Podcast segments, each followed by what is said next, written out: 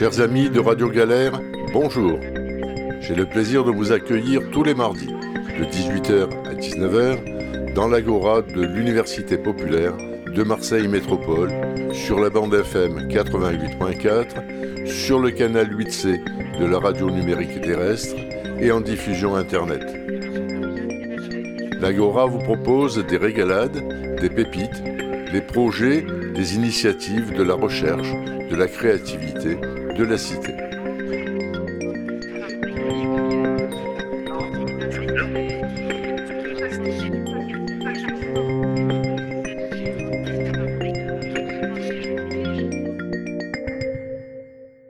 Auditeurs de Radio Galère, bonjour et bienvenue dans l'Agora, la radio de l'Université populaire de Marseille Métropole. Ce soir, nous continuons nos émissions à propos du confinement et du post-confinement lié à la pandémie de Covid-19. Euh, et ce soir, nous allons parler plus particulièrement de, du retour des élèves à l'école. Euh, l'épidémie de, coronavirus n'est toujours pas enrayée et le gouvernement a décidé que c'était bien de renvoyer les enfants à l'école le ministre de l'Éducation nationale a déclaré il y a quelques jours Beaucoup de pédiatres disent qu'il y a plus de risques à rester à la maison que de retourner à l'école. Sinon qu'aujourd'hui, 70 écoles ont dû être fermées parce qu'il y a eu euh, des cas de, coronavirus qui ont été détectés. Donc pas forcément à Marseille, mais en France, 70 cas recensés euh, aujourd'hui. Et depuis le, depuis le 12 mai, ce qui est quand même beaucoup.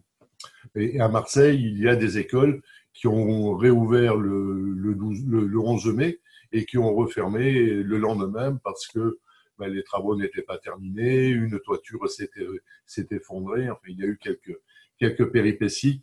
Donc on en, on en reparlera peut-être tout à l'heure. Aujourd'hui, j'ai invité Céline Pessini, qui est directrice d'une maternelle, d'une école maternelle à Aix-en-Provence, euh, Erwan Redon. Bonsoir. Qui est coordonnateur, éducateur, enseignant, créateur euh, de, de l'espace éducatif euh, Bric-à-Brac. Euh, Ambroise Daleski, qui est parent d'élèves, et, et, Patrick Palmier, euh, Palmire, qui est aussi parent d'élèves. L'idée, c'est d'avoir ben, le point de vue à la fois des parents, mais aussi des, des structures on va, dire, on va se demander comment, bah, comment s'est passée la rentrée des classes. Est-ce que les enfants ont eu peur, pas peur? Mais que pensez-vous, à titre individuel, de, de cette période post-confinement et comment vous la, comment vous la vivez? Répond qui veut. Bon, alors on va faire autrement. Est-ce que tu veux bien en quelques mots faut se lancer. nous expliquer brièvement euh, ce qu'est bric-à-brac? Euh, bah, Bric-à-Brac, c'est une, petite école, enfin c'est un espace éducatif, on appelle ça, où on n'a pas voulu faire qu'une école, on veut essayer de, fusionner à la fois le, temps scolaire et le temps de, dit de loisirs, l'accueil de mineurs. Et donc on essaye depuis cinq ans d'expérimenter cette chose-là. Voilà, donc on a une déclaration d'école hors contrat avec l'État. Et puis, euh, l'idée, c'est qu'on efface presque le mot école tout en faisant de l'école ou qu'on fasse venir le loisir au milieu de l'école et réciproquement. Comment, s'est passée la rentrée euh, le, Eh bien, plutôt, plutôt tranquillement, parce qu'on a pris euh, la semaine dernière, on a pris 10 enfants. nous, on a des effectifs de 21 enfants. Donc, on n'est pas, pas, très, très nombreux par rapport à, des effectifs classiques dans, dans certaines écoles du public. Euh, d'État. Euh, la semaine dernière, il y a 10 enfants qui étaient là. Euh, aujourd'hui, on est passé à 15. Et lundi prochain, le 25, on sera 20 on a accueilli, alors sur les sur les il y en a un qui reste à la maison jusque sans doute fin juin, parce que les parents ne veulent pas le remettre parce que la maman est enceinte, et va accoucher en, juin, donc il y a une question de sécurité qui est vraiment importante là encore plus importante. Euh, les familles qu'on repris la semaine dernière, euh, c'est euh, des familles qui étaient sur Marseille, pour certaines qui ont repris le travail. et puis celles qui vont rentrer le 25, pour certaines, elles ont laissé le temps parce qu'elles pouvaient encore garder les enfants et laisser le temps de, rentrer bien échelonnée. Et on, revient, on, reviendra sur, sur le comportement des, des, parents. mais toi, comment tu as vécu cette période de confinement et, cette et comment tu vis maintenant cette période de post-confinement, de, semi-liberté ben, la période de confinement, nous, ça a été euh, beaucoup, beaucoup de travail par euh, téléphone, par euh, lien informatique. On avait un site, on était déjà assez bien organisé avant avec un, site informatique qui existait, et puis une bonne cohésion avec les familles et les, et les, les, enfants, si bien qu'on a repris un petit peu dans les. Il y a eu 15 jours vraiment un peu de, de contact fort pour aider les familles à s'organiser. Euh, celles qui en avaient besoin. Il y en a qui n'avaient pas, pas, besoin d'aide particulière. Et euh, en fait, ça a été plutôt intéressant de voir que la manière dont on travaillait, l'autonomie qu'avaient les enfants euh, déjà avec nous dans le mode de travail, eh ben, ils ont pu le reproduire assez, assez fidèlement à la, maison en apportant les aides qu'on avait à apporter. Donc, c'est 15 jours vraiment, vraiment fort de danse. Et puis après, ben, ça a été un travail, j'allais dire, comme plus, plus déstabilisant que l'habitude que l'on a, parce qu'on est vraiment au contact des enfants. Et ça, mais pour toi, ça n'a rien changé. les choses. Pour toi, ça n'a rien changé. D'habitude, tu fais rien et tu vas continuer à rien faire. Ça a changé, ça a changé qu'on a travaillé plus, en fait. D'accord. Bon, et pour toi, Céline On a travaillé plus parce qu'en fait, on a été au. On a... Pour toi, Céline, comment s'est passée la rentrée? La reprise, euh, alors bon, déjà à Aix, le maire, la maire a décidé de décaler la reprise des, des années charnières, des classes charnières, c'est-à-dire que les CP, CM2 et grandes sections euh, ne sont pas rentrés le 12 mai comme à Marseille ou dans d'autres villes des Bouches-du-Rhône, mais sont rentrés aujourd'hui. Du coup, moi, la rentrée, elle est toute fraîche. Hmm. Euh, comment ça s'est passé? Bon, ben, bon, nous, on prépare euh, aussi ça bon, très activement depuis le 11 mai. Beaucoup, beaucoup de choses se sont préparées en amont aussi. il a d'abord fallu faire des groupes. Pour faire des groupes, il fallait recenser qui viendrait, qui ne viendrait pas. Donc, recontacter les familles qui avaient disparu pendant le confinement, parce que même si on a maintenu le lien avec le télétravail, on, on, en a forcément perdu à cause de la fracture numérique. Donc, euh, tout ça, ça s'est passé surtout sur du contact euh, humain, téléphonique euh, ou texto, mais évidemment pas mail. Une fois qu'on a réussi à recenser tout ce petit monde, on a essayé de faire des groupes à peu près cohérents entre les fratries qui étaient à l'école élémentaire, au collège, dans la classe à côté et tout ça, pour que les parents ne soient pas écartelés et que les enfants aient des emplois du temps cohérents les uns avec les autres. Et donc aujourd'hui, après avoir déménagé toute l'école, vidé les salles de classe, on a reçu euh, bah, seulement neuf élèves. Euh, parce que je pense en partie. Combien, d'élèves habituellement Alors, l'école habituellement, elle a quatre classes, en tout 95 élèves. Ah oui, donc on a reçu un dixième de l'effectif. Ah ouais. Euh, en fait, il y a plusieurs raisons à ça. La première, c'est qu'on est dans un quartier où les parents ne travaillent pas forcément. Du coup, euh, je pense qu'ils ont voulu, ceux qui avaient encore peur, euh, ont voulu garder les enfants avec eux. Deuxième problème, je pense important pour un quartier un peu défavorisé comme le nôtre, la cantine n'a pas réouvert ses services. Du coup, les parents devaient fournir le repas. Et ça, c'est problématique parce que, en fait, je pense que ce qui aurait pu soulager les familles, c'était de pouvoir manger à l'école, un repas chaud. Et ensuite, euh, Madame la maire ayant décidé de reporter aussi la, reprise euh, des autres classes, c'est-à-dire petits, moyens, CE1, CE2, CM1, elle l'a reporté non pas au 25 mai comme partout en France, mais au 2 juin. Euh, je pense que ça aussi, ça démobilise les familles. et donc, je devais avoir aujourd'hui trois groupes avec 10 élèves et je n'ai eu que 9 élèves sur mes trois groupes. Non. Donc tout va bien. Tout pourrait aller mieux, hein, mais euh, ouais, tout va bien. Après, les enfants, euh, s'entraîner au geste barrière à 10 et avoir une école à soi, avoir une école entière à, même moins de 10, ça, ça les a bien aidés, je pense, à revenir à l'école en douceur. Hein. On n'a pas trop stressé de ne pas respecter les gestes barrières. Mmh. En maternelle, c'est quand même assez particulier. Qu'est-ce que tu fais de plus, Palmyre, depuis que tu n'es plus confiné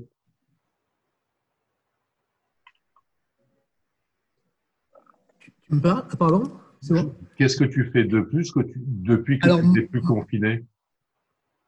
Alors, nous, on n'a pas vraiment été confinés parce qu'on est, on est infirmiers tous les deux. On est un couple d'infirmiers, donc on était euh, dehors, quoi, hein, continuellement dehors. Et euh, qu'est-ce que je fais? Je continue? Là, on continue nous, avec nos patients, c'est surtout ça. Hein, et, également à gérer peut-être l'angoisse du, corona. Tu as le corona et puis tu as l'onde de, choc qui est l'angoisse. Et des fois, c'est au-delà de la peur d'attraper la maladie. Quoi. Donc voilà, on gère ça au quotidien et, puis les, enfants, quoi, le retour des enfants. Tu, exerces, tu, exerces, sur quel quartier? Le troisième, troisième et quatorzième. Ah Félix Piat, la Belle de Mai, euh, voilà. une zone qui est largement frappée par le, par le Covid. enfin, je, tu, sais, je, là, on a de moins en moins de cas de Covid, en tout cas, dans, dans ce qu'on dans ce qu'on entend et lorsqu'on a des échos, nous, de ce qui se passe dans les, euh, aux urgences, hôpital Nord et la Timone, euh, tu as énormément de services qui ont été réouverts. D'accord. Donc, euh, on peut croire que les choses vont mieux, en tout cas. Et toi, Ambroise, qu'est-ce que tu fais depuis que tu dois travailler? Eh ben, ben moi, je travaille pas en fait. je suis, ben non, officiellement, je suis en télétravail. Euh, moi, j'ai, moi, je, je, travaille dans la fonction publique. Je suis chercheur. Et euh, du coup, le, moi, je suis basé à l'université à Saint-Charles, à Marseille. Et les possibilités de retourner au travail, c'est le premier jour, c'était aujourd'hui, pas la semaine dernière, préparer les locaux. Euh, mais on nous a bien dit que pas plus de 10 personnes dans le, dans le laboratoire. On est une cinquantaine euh, dans, notre, unité de recherche, donc une petite unité. Mais on nous a dit pas plus de 10 personnes, pas plus d'une personne par bureau. Euh, bon, donc tout ce qui est, on nous a bien signifié que tout ce qui était pas, tout ce qui était télétravaillable devait rester télétravaillable. Et que, donc, on ne devait pas mettre des pieds à la fac euh, si c'était possible de ne pas les y mettre. Euh, moi, juste pour dire, euh, voilà, ben, le confinement, comment ça s'est passé, moi j'ai été assez favorisé. Hein. Moi, j'habite dans les quartiers nord de Marseille, voilà, du côté de la personne d'Antoine. on est cinq personnes dans le foyer, trois mineurs, deux adultes, voilà, avec ma compagne. Donc, on est resté deux euh, adultes à la maison. Donc, le, confinement s'est bien passé. On a la chance d'avoir un extérieur, un petit, jardin. Donc, euh, donc euh, du coup, on a très vite en fait mis en place un peu des, un cadre pour suivre tout ce qui était éducatif. Donc, avec donc, nos deux filles de 7 ans et 9 ans qui sont scolarisés aux espaces éducatifs bric-à-brac. Et, euh, et euh, notre jeune, donc qui a voilà, bientôt 17 ans, qui a fêté son anniversaire pendant le confinement. Et donc voilà, on a jonglé sur, sur L'idée, c'était en fait de donner la priorité à maintenir le cap pour l'équilibre du foyer, que ça se passe bien, on ne savait pas combien de temps ça allait durer, et puis, euh, puis de garder un peu le lien avec Bric-à-Brac, garder le lien éducatif. Et euh, donc, on s'est fait un peu un planning. Euh, bon, on commençait à 10 h le matin, hein, c'était tranquille. Oui, c'était presque les vacances. Mais, mais c'était le planning de ben, qu'est-ce qu'on fait le matin par demi-heure, qui prépare le repas, qui qui fait le pain, qui euh, voilà, et, que ça tourne. Et la priorité, c'était euh, ben, que ça se passe bien euh, au quotidien. Et les, enfants, comment ils comment, comment les enfants. Ah comment les enfants ont vécu ce confinement? Excuse-moi, j'ai pas entendu. Comment les enfants ont vécu cette privation de liberté, cette privation euh, de, de sortie, d'aller euh, d'aller aussi à l'école, même si vous l'appelez espace éducatif? Eh bien, plutôt bien au début, euh, parce qu'on a gardé aussi ce lien avec les autres enfants, euh, avec ben, Erwan, Charles de Bricabrac. Il y avait ce lien par téléphone, par, par Internet. mais on a su détourner Internet pour l'utiliser de façon cohérente et pas, pas être sur les écrans, euh, scotché sur les écrans, mais euh, utiliser l'Internet comme prétexte euh, à faire du lien et à montrer ben, les dessins, les travaux des enfants, les textes qu'ils écrivaient et le fait de partager avec les, avec les, camarades de classe. vraiment, ça, ça c'était c'était assez important pour, pour les enfants de pouvoir partager ce qu'elle euh, ce qu'elle faisait avec, euh, avec euh, leurs amis, que les autres fassent des commentaires dessus. Donc ça, c'était assez enthousiasmant. Après, au bout de deux mois, ça a commencé à être un peu long pour tout le monde, hein, même si on était dans un cadre favorisé. Mais les enfants commençaient à en avoir un peu marre vers la fin et avaient envie de retourner à l'école, avaient envie de retrouver leurs amis, leurs camarades de classe. Donc globalement, euh, bah oui, on a mis un cadre, on a structuré les activités, le temps. Euh, la dernière semaine, bah, c'était un peu plus dur. Et puis, euh, les, enfants avaient envie de, les enfants avaient envie de retourner à l'école. Oui, alors après, le reste de l'année, elles, ont toujours eu envie d'aller à l'école. D'accord. Ah, c'est pas elles en particulier, hein. je ne leur mets pas ça sur le dos, mais c'est aussi le cadre de, de cet espace qui fait qu'elles euh, n'ont jamais fait la gueule pour, euh, pour euh, aller à l'école. ça a été le cas dans d'autres structures avant, hein, où des fois elles faisaient la gueule pour y aller. Mais non, là, elles étaient vraiment enthousiastes d'y retourner. Bon, et tes, enfants, Palmyre, comment ont-ils réagi? Tes enfants, comment ils ont réagi? Alors, si tu veux, nous, on a deux enfants. Un qui est à bric-à-brac, le garçon de 8 ans, et une fille qui a 9 ans qui est dans une école traditionnelle. Et ce qui s'est passé, c'est que ça a été une expérience intéressante pour Naïssa, qui est, la plus grande, qui est à l'école traditionnelle, parce qu'à un moment donné, son école à Félixman n'a pas ouvert. Donc, on a appelé Rouen, on lui a demandé s'il était OK pour la, prendre quelques jours avec lui. Et donc, pour elle, ça a été une découverte. Bien sûr, par, le, plus jeune, elle, elle, avait des échos. Les jours, et bon, c'était un peu une école un peu rêvée, fantasmée, etc. Mais là, vraiment, d'être là dans ce cadre différent de ce qu'elle a l'habitude, elle, elle a été enchantée.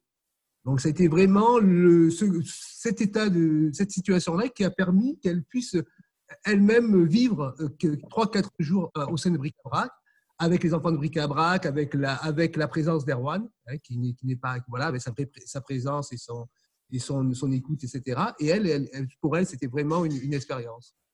Voilà, ça c'est une première chose. Après, pour l'effectif, pour elle, ils, sont 30, 30 enfants et il y en avait 5 euh, de présents. Les autres sont restés à la maison.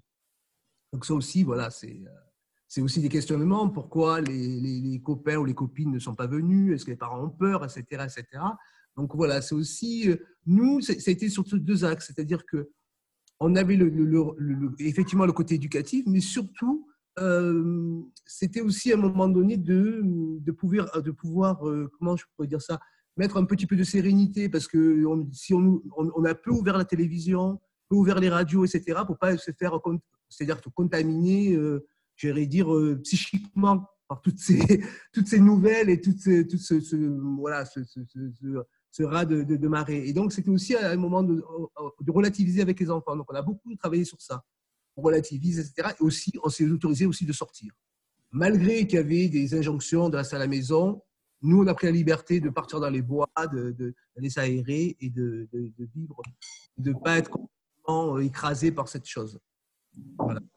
Après, sur le côté, euh, nous, ce que, en tout cas, nous, ce qu'on a beaucoup apprécié, c'est-à-dire que là, on a été confronté à l'éducation également des deux enfants n'est pas délégué. Hein. Voilà, Erwan n'était pas là, l'école n'était pas là, donc il fallait qu'on fasse affaire avec. Et en même temps, on a compris aussi, moi j'ai compris des, euh, comment des partis pris euh, éducatifs d'Erwan, ce qu'il expliquait parfois pendant les agoras, les temps de réunion avec les parents. Mais là, c'était, euh, j'avais pas le choix de, j'étais obligé de, m'y confronter. Et, et donc, on a, on a voilà, on a, on a, hum, comment je pourrais dire ça On a divisé le temps par, par, par demi, comment, par, par demi-heure. Mais voilà, on avait des thématiques. Par exemple, on s'est mis à l'anglais avec, par rapport à tout ce qui se passait à la maison. On a fait des mathématiques, mais en, mesurant, euh, comme ça s'appelle, en mesurant le, petit frère, en mesurant le lit, en mesurant les, fenêtres, etc. Et ça, c'est des choses euh, auxquelles on n'était pas habitué, mais qui nous ont en tout cas enrichi, nous, dans, notre, dans, la pédagogie, dans la petite pédagogie qu'on essaie de mettre en place. Bon, bric-à-brac est rentré dans la maison. Quoi. complètement. Et te dire, une, te dire une chose aussi qui était assez, assez folle, parce que, bon, euh, on, s'est mis à faire, de la, faire, de à faire à manger, on le fait régulièrement, mais c'est plutôt les parents. Et là, si tu veux, il y a Erol qui, qui, est scolarisé à, à, Bric, à Bric-à-Brac, a dit Bon, ben, écoutez, moi j'ai envie de faire une flamèche que. Et nous, euh, bon, attends, mais c'est quoi? On ne connaît pas, etc. Et il dit Oui, oui, je l'ai appris à Bric-à-Brac. Et, écoute, il a demandé les aliments, on lui a acheté, on lui a acheté ce qu'il fallait. Et il a fait ça comme un chef. Donc le soir, on a fêté la, la et on a fêté aussi Bric-à-Brac. Donc voilà, tu vois, c'est des choses où à un moment donné, tu dis que les, les, enfants se nourrissent et à un moment donné, ils peuvent aussi te l'offrir. Et, et ça, c'était euh, c'était génial, quoi. Tu vois Céline, euh, Erwan, comment vous réagissez à ce que viennent de dire les parents à propos de leurs enfants? Moi, je trouve que, c'est assez extraordinaire quoi, que, que Bric-à-Brac investisse l'intimité des parents. Je trouve ça génial.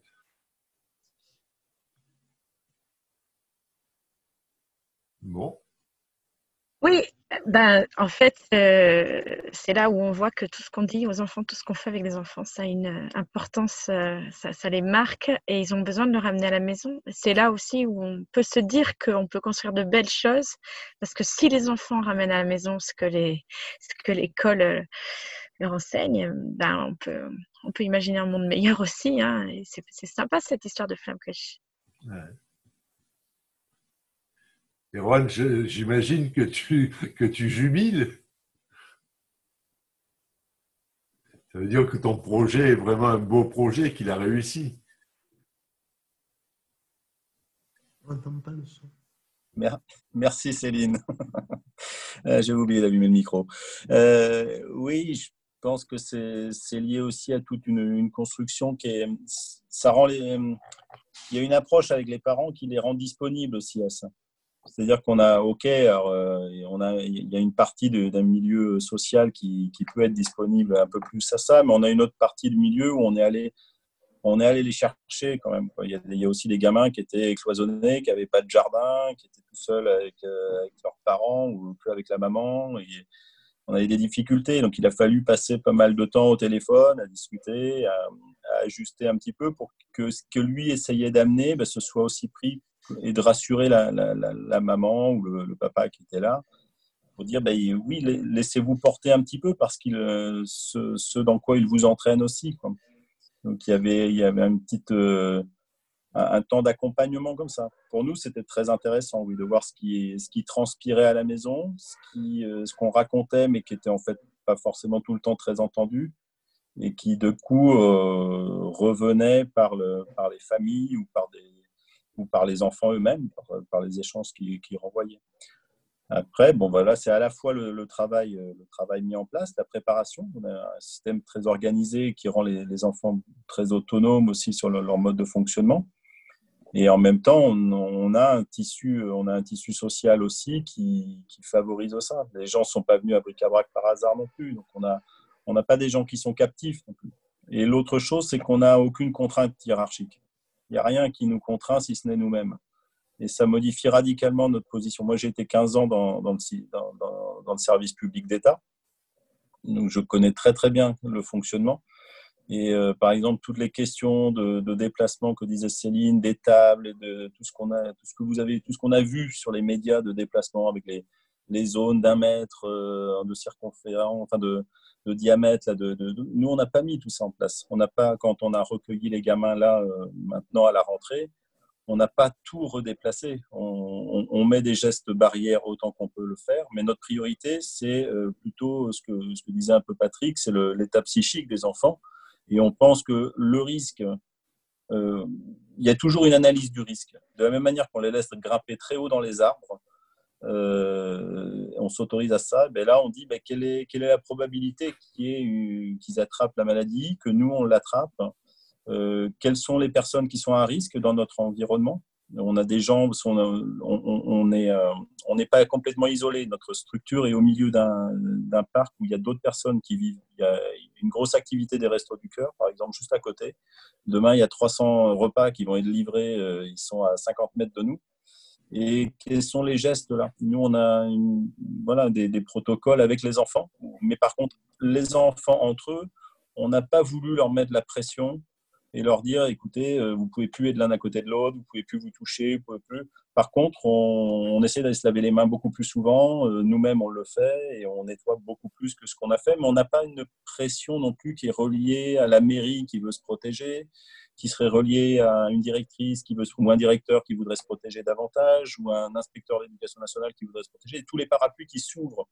Et moi, j'ai l'impression que c'est, on tombe dans un excès à la fois, il faut se protéger et en même temps, il faut relativiser un petit peu les choses en écoutant toutes les recommandations euh, des médecins, des pédiatres.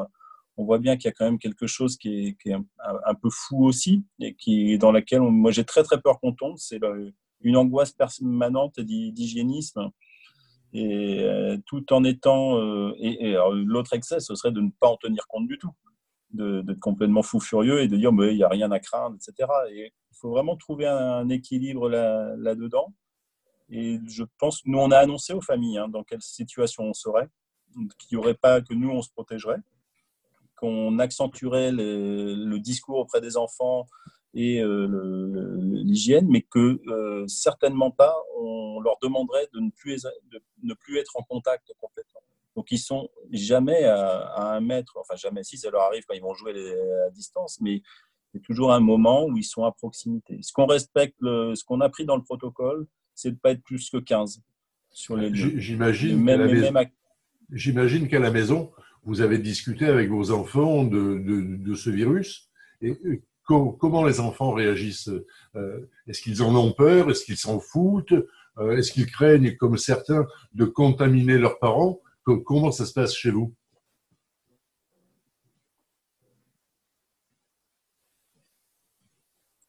Oui, vas-y, bien sûr. ton micro,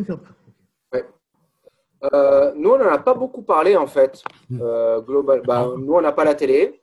Euh, la radio, oui, on écoute la radio, mais dès qu'il y avait des annonces officielles, distanciation sociale, lavez-vous les mains, ben, les enfants ils disaient euh, ah, arrête là, arrête ça, euh, ça nous fatigue. Euh, parce que ça met de l'anxiété et, on n'avait pas besoin de gestes barrières au sein du foyer quand on était en confinement. Hein, je parle de l'époque de confinement.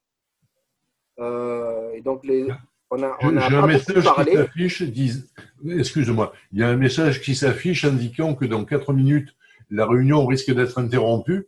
Donc, comme l'indiquait Céline, il suffit de recliquer sur le lien que vous avez reçu pour relancer la réunion. OK? Vas-y, tu peux continuer. OK. Excuse-moi. Donc, euh, hop, il faudra que je re-rentre le lien parce que je n'ai pas le, lien. Euh, oui, donc, euh, nous, on n'en a pas beaucoup parlé, mais globalement, ça, ça, ça allait de soi. On était confinés, les, les, enfants ont très vite compris quel était, euh, quel était un peu l'enjeu. En tout cas. Euh, Mais est-ce qu'ils est qu'ils avaient peur? Ils avaient peur ou pas? Non, non moi, je n'ai pas ressenti de peur. J'ai pas ressenti de peur. Euh, y avait, y avait, je pense qu'on a tous eu du mal à comprendre ce qui se passait, hein, de toute façon, même les adultes. mais non, on n'a pas fait, n'a pas parlé énormément de mettre la pression sur c'était quoi ce virus, etc. Et euh, donc, on n'a pas fait un blackout sur, euh, sur ce que c'était. Mais en tout cas, euh, non, on n'a pas, pas parlé énormément. Aussi, on a dit, ben oui, on se lave les mains, etc. Mais avec du savon. Mais, mais après, on n'a pas mis une couche non plus là en plus. De, de, fait, le, la réalité était là qu'on était confiné et qu'on mettait en place d'autres choses. Et en fait, ça parlait beaucoup plus que des grands discours.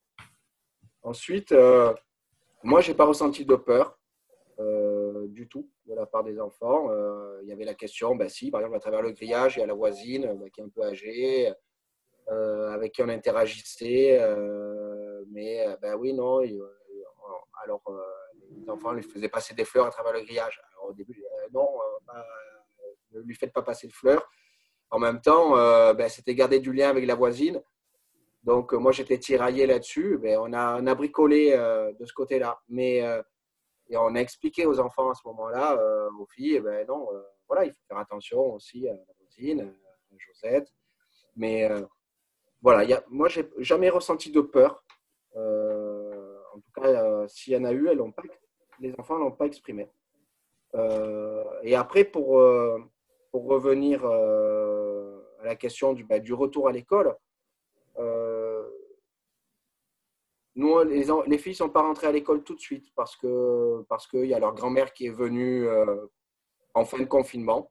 On était encore dans le confinement. Euh, leur euh, grand-mère est venue nous rendre visite pendant quelques jours à la maison. Donc, on a dit, ben non, on ne met pas les filles tout de suite pour, pas que pour qu'on soit bien confinés et qu'elles ne soient pas en contact avec d'autres personnes avant de voir leur grand-mère. Et, et, on les a remises donc seulement aujourd'hui. Et pourquoi on les a remises euh, ben Parce que parce qu'on était en confiance.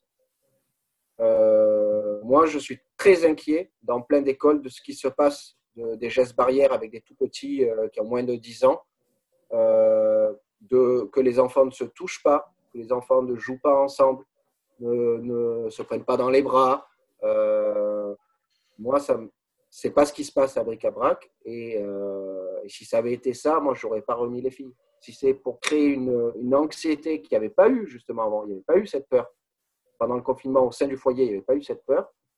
Si ça avait été pour créer de la peur en le remettant dans un cadre scolaire, euh, de la peur, et puis de transformer les écoles en, casernes, euh, moi, je ne les aurais pas remises. Donc, euh, donc clairement, cette confiance de dire ben, les enfants vont pouvoir retisser le contact social qu'elles avaient avec des camarades de classe, de pouvoir interagir, euh, ben oui, ça va durer un mois, un mois et demi, et puis après, c'est les vacances. Eh ben, ce moment-là, il m'est précieux parce que, parce que voilà, ça me semble important qu'elle recrée du contact. Si ça avait été dans un cadre anxiogène, ben, j'aurais dit le jeu n'avons pas la chandelle.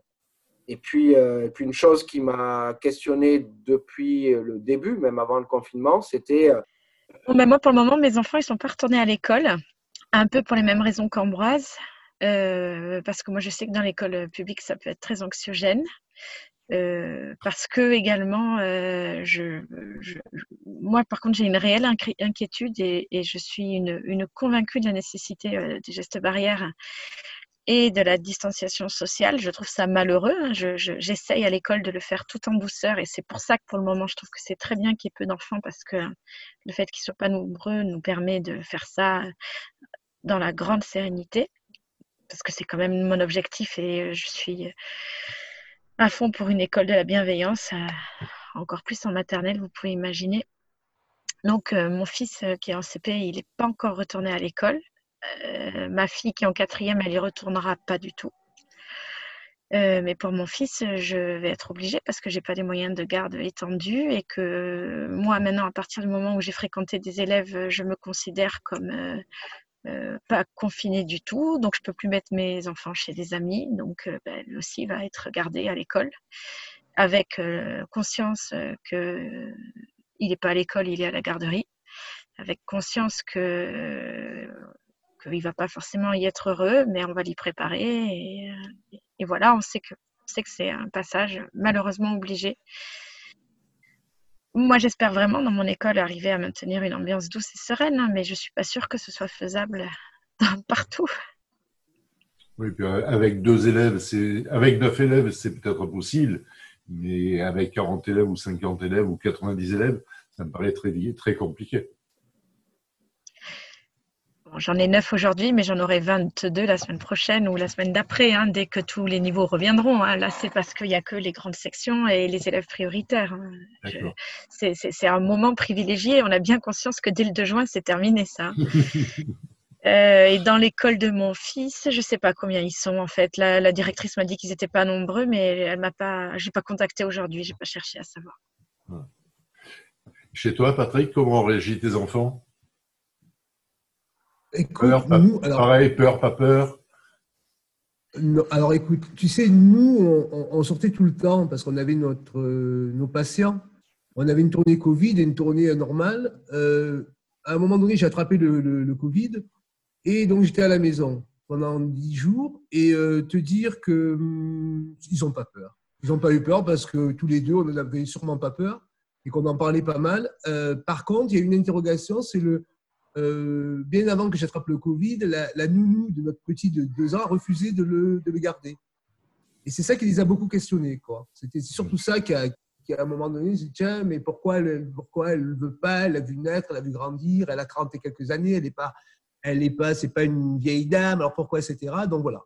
Et là, on a expliqué que les, que les personnes.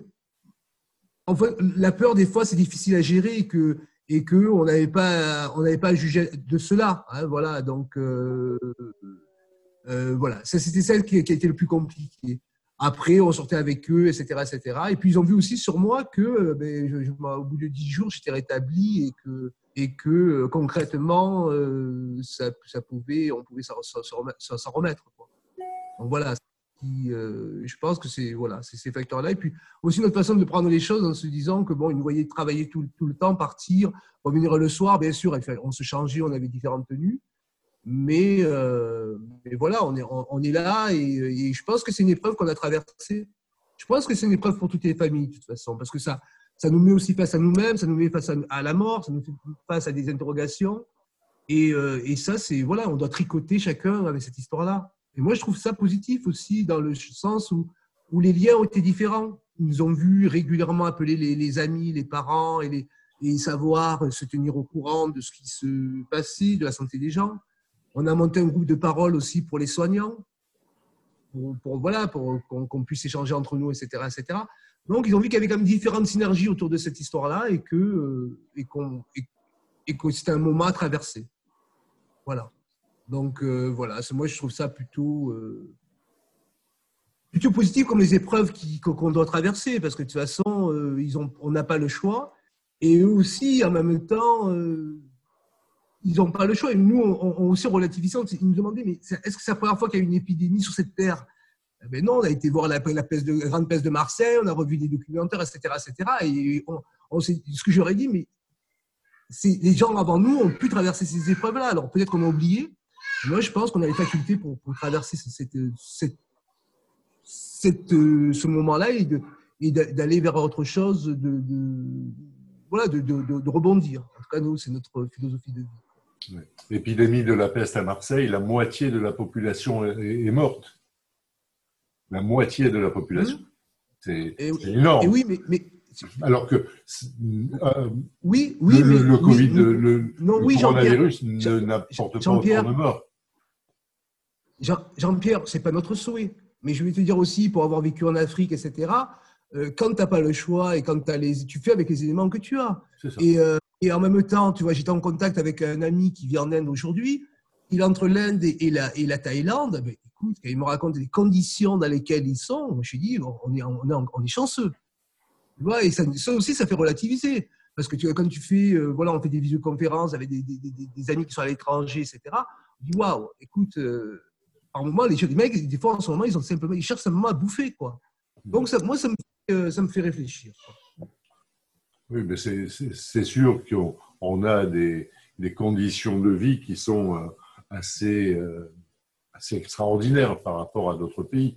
Déjà, l'Inde, la Chine, en dehors des périodes d'épidémie, de, euh, une grosse partie de la population qui vit dans des conditions assez euh, lamentables. Euh,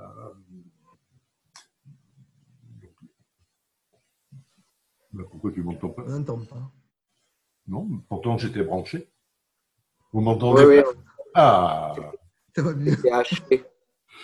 Ouais, mais c'est parce que j'ai une, j'ai une, une, une, connexion qui est, qui très dégradée. Erwan, comment ça se passe? Est-ce que tu as vu des enfants avoir peur chez toi? Ou pas? Avoir peur, avoir peur, pas vraiment. Mais par contre, rentrer dans une logique de discrimination, oui. Parce qu'on a eu des, euh, dès le, avant le confinement, on a eu des, on a, on a quelques familles d'Italiens euh, d'origine, enfin de, qui sont d'Italie, et euh, ils revenaient après les vacances bah oui, je ne sais plus lequel vacances là. Enfin bref, il, revenait euh, de, Lombardie. Et euh, bah, ça, ça, a déclenché, nous on y était déjà dans cette problématique de, peur, d'angoisse. Euh, et il a fallu stopper ça assez rapidement parce que justement, le, petit gamin qui revenait de Lombardie alors qu'il n'y avait pas de signe, que sa maman tout de suite s'est mis en quarantaine en disant bah, voilà, je prends toutes les précautions et on suivait tous les précautions qu'il y avait à prendre à l'époque déjà ben, il y a quelques minots autour qui, aussitôt, dans la logique, ça a été Ah, lui, c'est l'étranger, lui, c'est celui qui est malade, c'est celui à risque, etc. Et euh, pour moi, c'est ça qui, était le plus inquiétant, en fait, dans toutes les réactions. Euh, plus que la peur de la maladie en elle-même, c'était la peur du bonhomme, hein. c'était la peur de, de, ce qui est étrange. Là. Et ça, nous, on l'a stoppé assez rapidement en disant il y a tous les risques, on les prend, euh, on, en prend des risques tous les jours. Quand vous grimpez dans les arbres, vous prenez plus. Je reprends cette image-là parce que pour moi, elle est, très importante. Quand vous circulez seul dans le parc alors qu'il y a des voitures qui viennent, vous faites attention. Quand vous circulez seul alors qu'il y a plein de gens différents qui circulent partout, vous prenez tous les jours des risques. Peut-être que vous allez attraper une autre maladie que celle dont on parle actuellement et qui est peu importante. Donc il y a besoin d'être dans une, dans une attention et une protection des uns des autres. On a besoin de faire attention, de, prendre un certain nombre de, gestes et de, protocoles entre nous, mais ce ne sera certainement pas en allant euh, se, mettre à l'écart des uns des autres, en se stigmatisant. Donc la, la peur, elle n'était pas tant que ça vis-à-vis de la maladie en elle-même, mais plutôt vis-à-vis de ah bah tiens, il y en a un autre qui n'est est pas, qui est pas pareil. Après, il y a plein de discussions, il n'y a, pas, enfin, y a, y a rien de, tout, tout, blanc, tout noir. Quoi. Il y a forcément, je pense, des enfants qui étaient euh, plus ou moins angoissés en fonction de comment c'est raconté, comment c'est dit, comment c'est entre un Patrick qui essaie de relativiser, qui vit au milieu de tout ça tout le temps, et des parents un peu plus euh, inquiets, qui, qui avaient déjà une relation au monde inquiète. Euh, forcément, les approches sont pas les mêmes et les enfants sont, restent poreux à tout ça. Nous, notre boulot, c'est euh, notre projet de toute façon, c'est de ramener à quelque chose qui dit il n'y a pas de risque zéro, on ne pourra pas en, avoir. Et par contre, on fait en sorte de se protéger au plus que l'on peut en acceptant qu'il y ait des, bah, accidents qui arrivent, les accidents de la vie. Et euh, ça, ça se produit, et c'est un travail qu'on fait aussi avec les familles on a pu, l'école est toujours ouverte, par exemple. Il y a un portillon et le portillon, il est toujours ouvert. Donc il y a un accès sur, la rue. C'est un petit portillon, c'est pas un gros portail.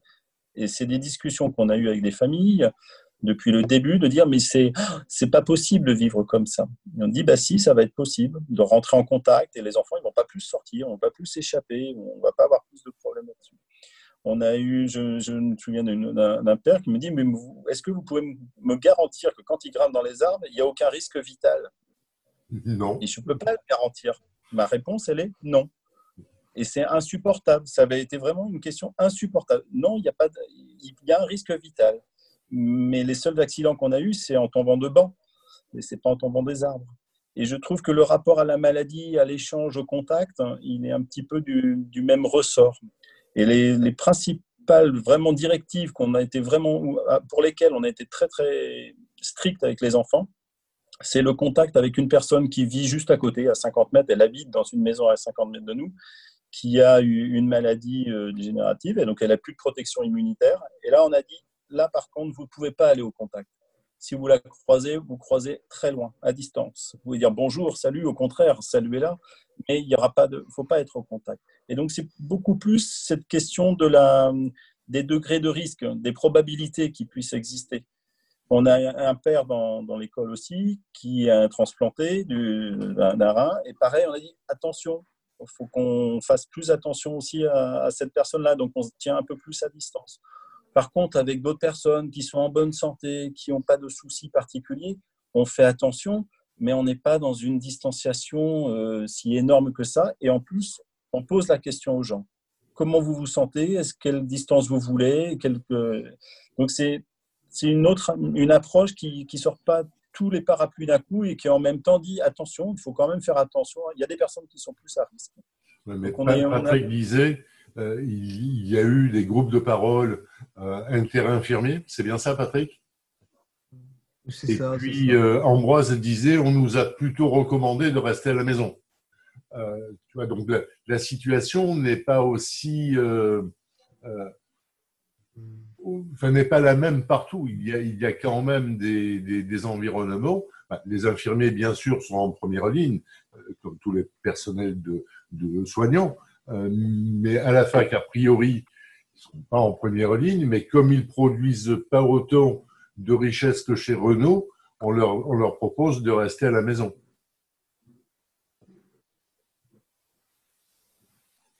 Jean-Pierre, je peux, je peux, dire quelque chose? Bien sûr, tu peux tout dire. Merci, presque tout. Non, tu peux tout dire. C'est vraiment l'agora, donc c'est l'endroit où on a le droit de s'exprimer, on peut tout se dire. Écoute, alors je, vais te raconter une, une, anecdote qui nous est, pas, qui, est arrivée dans notre travail d'infirmier. On va chez un couple euh, donc, qui ont à peu près 70 euh, ans. Un monsieur une dame. On y va pour des soins, 70 ans. Et ils ont leur petite fille qui a 25 ans. Pendant les deux mois où on, il fallait qu'on passe le matin parce qu'on avait des injections à faire, pendant les deux mois, on, est, on, on à ce, domicile-là euh, les, les, anciens, le, grand-père et la grand-mère, sortaient au moins une fois tous les deux, trois jours.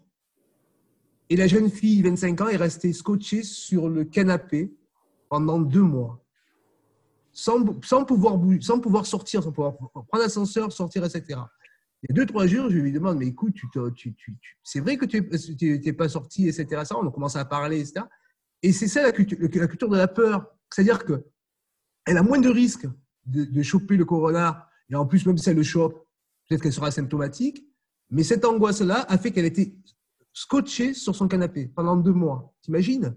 Et les, et les, parents et les, grands-parents sortent, etc., etc. Et elle, elle, a commencé à sortir que hier. Parce que nous, on y passe tous les jours. Que hier, euh, uniquement hier, elle a commencé à prendre l'ascenseur et à sortir pendant une heure et après revenir chez elle. Donc, tu imagines comment on peut expliquer ça? Tu vois? Et moi, je c'est vraiment ça qui, tourne autour de ce corona. Il y a le corona, effectivement, il y a, des risques pour des personnes qui sont en comorbidité et bon, qu'on ait certains facteurs. Voilà, il y a encore, on ne sait même pas comment ça tourne. Et tu as, les gens, tu as des personnes qui sont, qui impactées par, la, la, la peur de, le choper. Mais tout, des fois, il y a aussi un peu de, fantasme, comme moi j'en ai. Un moment, au tout début, lorsque la, pathologie est arrivée, lorsqu'on a été contacté par l'ARS, par, le, par, le, par, les, euh, par, les instances au niveau du soin, des hôpitaux, etc., j'étais tétanisé. Je me dis, mais attends, comment je vais rentrer chez moi, me décontaminer, etc. etc. Mais à force, de, à, force d'être confronté, de voir au fur et à mesure, etc., euh, il y, a, des fantasmes qui, se sont, qui sont partis en me disant que si je me lave bien les mains, si je ne fais pas n'importe quoi, si je fais j'utilise les gestes barrières, on peut, on peut, on peut, on peut, on peut s'en remettre, on peut traverser cette maladie. Mais voilà, c'est simplement ce témoignage que je voulais faire par rapport à cette jeune, fille et dire voilà, alors ça, c'est des peurs et des fois irrationnelles. Moi, je suis vraiment très impressionné par l'obéissance euh, des, des, Français, mais pas que des Français, euh, où globalement, le confinement a été largement respecté euh, et partout, partout dans le monde ou presque. Et je suis de la même manière extrêmement étonné qu'il n'y ait pas eu d'émeute alimentaire, que les gens qui n'ont plus rien à manger ne soient pas allés euh, dévaliser les magasins. mais, c'est toujours ce contexte de la peur. Euh, tu vois, c'est euh, les, gens ont davantage peur que faim, et donc ils n'osent, pas aller voler, même si c'est pas alors que pendant les, manifestations des, Gilets jaunes, il y avait plein de magasins qui étaient cassés, mais pas par besoin. C'était juste par euh, vandalisme, euh, par euh, chapardage. Il n'y avait pas le besoin d'aller voler des téléphones portables. Alors qu'en ce moment, mais tu le sais mieux que moi dans les quartiers nord, il y a plein de familles qui sont dans la détresse alimentaire la plus absolue. Une dame me disait il y a deux semaines, Monsieur, si je mange, mon enfant ne peut pas manger. Il n'aura, j'aurai rien à lui donner. Donc la maman ne mangeait pas pour que son fils ait à peu près à manger. Mais tu dois, tu dois rencontrer ces situations davantage que moi je les, je les croise. Ah, alors tu sais Jean-Pierre, moi je vais te dire, il y a, eu quand même, il y a, des, euh, il y a des, comment je veux dire ça, des, des personnes et des réseaux euh, pour parler. Euh, des initiatives. Par exemple, tu as, tu as une, association qui s'appelle Banlieue Santé qui distribue 500 colis par, par semaine tu vois, et par le biais des soignants, etc. etc. Euh, après, je, pense que c'est galère parce qu'il y a beaucoup de gens qui vivaient des économies euh, parallèles comme le marché aux puces, par exemple, et là, les gens ne peuvent plus aller vendre, et puis ça, c'est vraiment euh, un souci. Mais après, ce que je, ce que je voulais dire, par contre, ce, que par quoi j'étais touché, moi, c'est la solidarité des gens. Tu vois, nous, on pas de à un moment donné, on n'avait pas de masque on n'avait pas de quoi soigner, etc. Et il y a une association qui s'appelle Visière euh, Solidaire et qui nous ont contactés, qui nous ont euh, passé du matériel, des visières, etc. Et on a pu bosser. Tu vois et ça, c'est une initiative individuelle. C'est des gens, c'est des gens qui ont bricolé sur leur imprimante 3D et qui, et qui, euh, et qui, et qui nous ont donné les moyens de, de, pouvoir, tu vois, travailler, etc. Donc, en fin de compte, pour moi, le, positif de cette situation-là, c'est de dire que même si l'État, à un moment donné, est, absent, personnellement, je si à un moment donné, il y a des relais associatifs, il y a des, il y a des, euh, il y a des relais de solidarité qui fait qu'on va fonctionner. Moi, c'est la grande leçon de cette histoire-là. Tu vois Parce que quand tu attendais toutes les informations, masque, pas masque, gants, pas gants, tu vas à la pharmacie, il n'y a pas de matos, etc. Alors que euh, au, niveau, du, sommet de l'État, les gens te disent que oui, euh, on fait de la communication, on te dit oui, que tu as les moyens, concrètement, tu te rends compte que tu ne les as pas. Par, contre, ce qui, m'a vraiment touché, ce qui nous a aidé à avancer, c'est qu'il y a eu des réseaux parallèles, des initiatives parallèles, et, donc on, montre qu'on a une, intelligence collective qui fait qu'on peut avancer. Moi, c'est vraiment ça que je garde.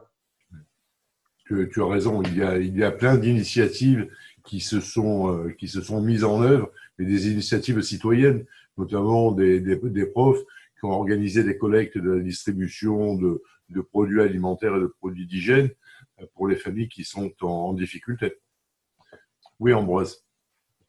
Je, je vais rebondir. Euh, je, je, je, vais parler de ce que je connais. Euh, je suis persuadé qu'il y a plein de situations euh, vraiment dramatiques aussi. mais je vais parler par exemple du cas des, étudiants et de beaucoup d'étudiants qui, travaillent pendant leurs études pour, pour, payer leurs études. Et ça, ça a été une situation euh, vraiment grave euh, pour beaucoup d'étudiants qui se retrouvaient, euh, ben, ceux qui pouvaient rester au Crous, ça allait, mais ceux qui ne pouvaient pas rester, comment ils se logent, comment ils se nourrissent. en même temps, ils devaient continuer aussi de, l'enseignement à distance sans nécessairement avoir le matériel. Mais il y avait vraiment un problème de... Il y a encore euh, voilà, le, problème de. Euh, ben, ils n'ont plus de boulot, parce que ben, pendant le confinement, tout s'est arrêté. Ils n'ont plus les ressources. Et, et, certains avaient aussi, par exemple, des étudiants étrangers, aussi avaient peur de sortir euh, pour aller s'approvisionner, pour aller acheter à manger, même si certains pouvaient encore acheter. Ils avaient peur de sortir pour pas, pour, parce qu'il y avait le risque de ben, si je sors, si la police m'attrape, voilà, avec, euh, sans savoir euh, qu'est-ce que j'ai le droit de faire, qu'est-ce que je n'ai pas le droit de faire avec, euh, avec les règles d'État. Et donc, voilà, il y a eu vraiment une situation très difficile pour, pour beaucoup d'étudiants de ce côté-là. Donc, il y a des comités de soutien, il y a des caisses qui sont mises en place. toute la mobilisation qu'il y a eu dans l'enseignement supérieur et la recherche aussi, qui avait mis en place des, caisses de grève aussi, a dit bon, ben, comment, les différents collectifs, comment on, peut euh, détourner euh, sciemment, mais euh, détourner, c'est un grand mot, mais comment on peut utiliser ces, ces, fonds pour, pour venir en soutien à, d'autres qui en ont besoin, en particulier ces étudiants précaires, étudiants précaires ou pauvres. Hein. nous, nous, nous sommes ensemble depuis. Témoigner de ça. Ouais. Et, c'était aussi euh, une autre chose que, que j'avais commencé à dire, mais on avait été coupé tout à l'heure. C'était euh, pour parler des fantasmes et des peurs. Euh, c'était la question des enfants. Puisqu'on parlait de, des enfants à l'école. la question des enfants. On nous a martelé dès le début que les enfants étaient des propagateurs du virus. moi, je, je, me demandais, mais où sont les données? Où sont OK, ben, on a peu de données sur ce virus puisqu'il est nouveau, mais sur quoi se basent euh, les politiques euh, pour dire non, euh, les enfants ne peuvent pas sortir Sur quoi on s'est basé pour qu'en Espagne, pendant presque deux mois, les enfants n'avaient pas le droit de sortir de chez eux Du tout.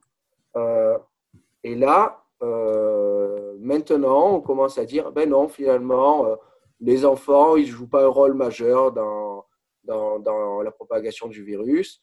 Euh, c'est pas moi qui le dis, hein, c'est euh, le quotidien du médecin, euh, qui est un journal euh, qu'on ne peut pas taxer d'anarcho-syndicalisme, qui dit qu'il il est urgent de, remettre les enfants à l'école, que pour les tout petits, c'est important qu'ils aient du contact social, que les enfants payent un lourd tribut à l'hypothèse initiale selon laquelle ils étaient le vecteur principal de la circulation du virus et que nous savons que ce n'est pas le cas, que les enfants ne sont pas le vecteur principal de l'épidémie et que les enfants qui étaient dans des foyers euh, de personnel soignant et qui sont restés euh, scolarisés ou ben, ils n'ont pas été plus malades que d'autres enfants et quand certains ont été contaminés sans nécessairement être malades, ça a été par des adultes et pas par des enfants. Donc là, euh, voilà, pour, revenir sur la question des enfants, quel est le rôle des enfants du point de vue épidémiologique euh, On nous a fait un énorme euh, écran de fumée en disant ben, les enfants, vraiment, c'est les grands vecteurs. On se rend compte que ben, finalement, c'est peut-être pas le cas. et et ce n'est pas eux les plus fragiles et ce n'est pas eux qui sont propagateurs. Et donc, euh, les mettre dans des casernes euh, où on va les enfermer et les mettre dans l'anxiété, ça peut avoir des répercussions dramatiques, dramatiques pour eux, euh, au-delà des, questions de, voilà, de, morbidité du virus, sur leur développement.